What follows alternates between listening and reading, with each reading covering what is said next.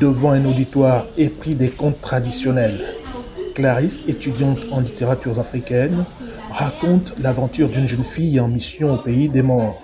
Un voyage dans le seul but d'obtenir de sa défunte mère une calebasse de restitution après avoir brisé malencontreusement celle de sa belle-mère. Durant cette aventure, il y aura, elle fera des rencontres extraordinaires, notamment avec des êtres assez étranges, bizarres même, et euh, le tout sera couronné par un succès et elle sera richement bénie.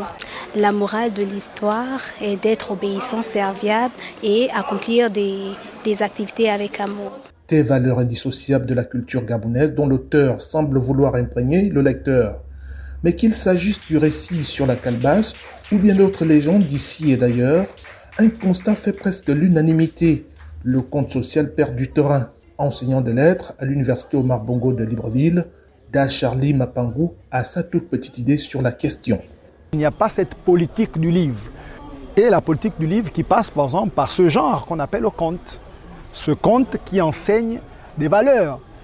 Aujourd'hui, le petit français, lorsque vous lui parlez de la fontaine, il se retrouve parce que la fontaine, avec toutes ses fables, incarne en fait cette société française, avec toutes ses valeurs.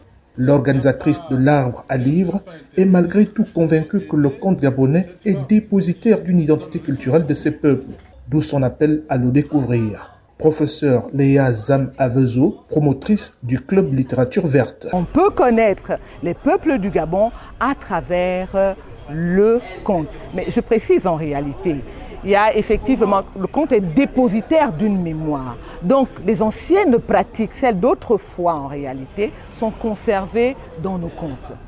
L'objectif de cette journée consiste par ailleurs à mettre l'accent sur le néo-contage. Parce que ces néo-conteurs s'inspirent des contes traditionnels et ils en créent de nouveaux parce qu'effectivement, ils parlent des questions qui nous occupent aujourd'hui, qui nous préoccupent aujourd'hui dans notre environnement. Sur l'une des allées du campus, le concept l'arbre à livres se matérialise par deux armoires à livres décorées, un dispositif autour duquel sont également installés divers meubles et des jeux de société tels que le Scrabble, le Ludo ou le Songo.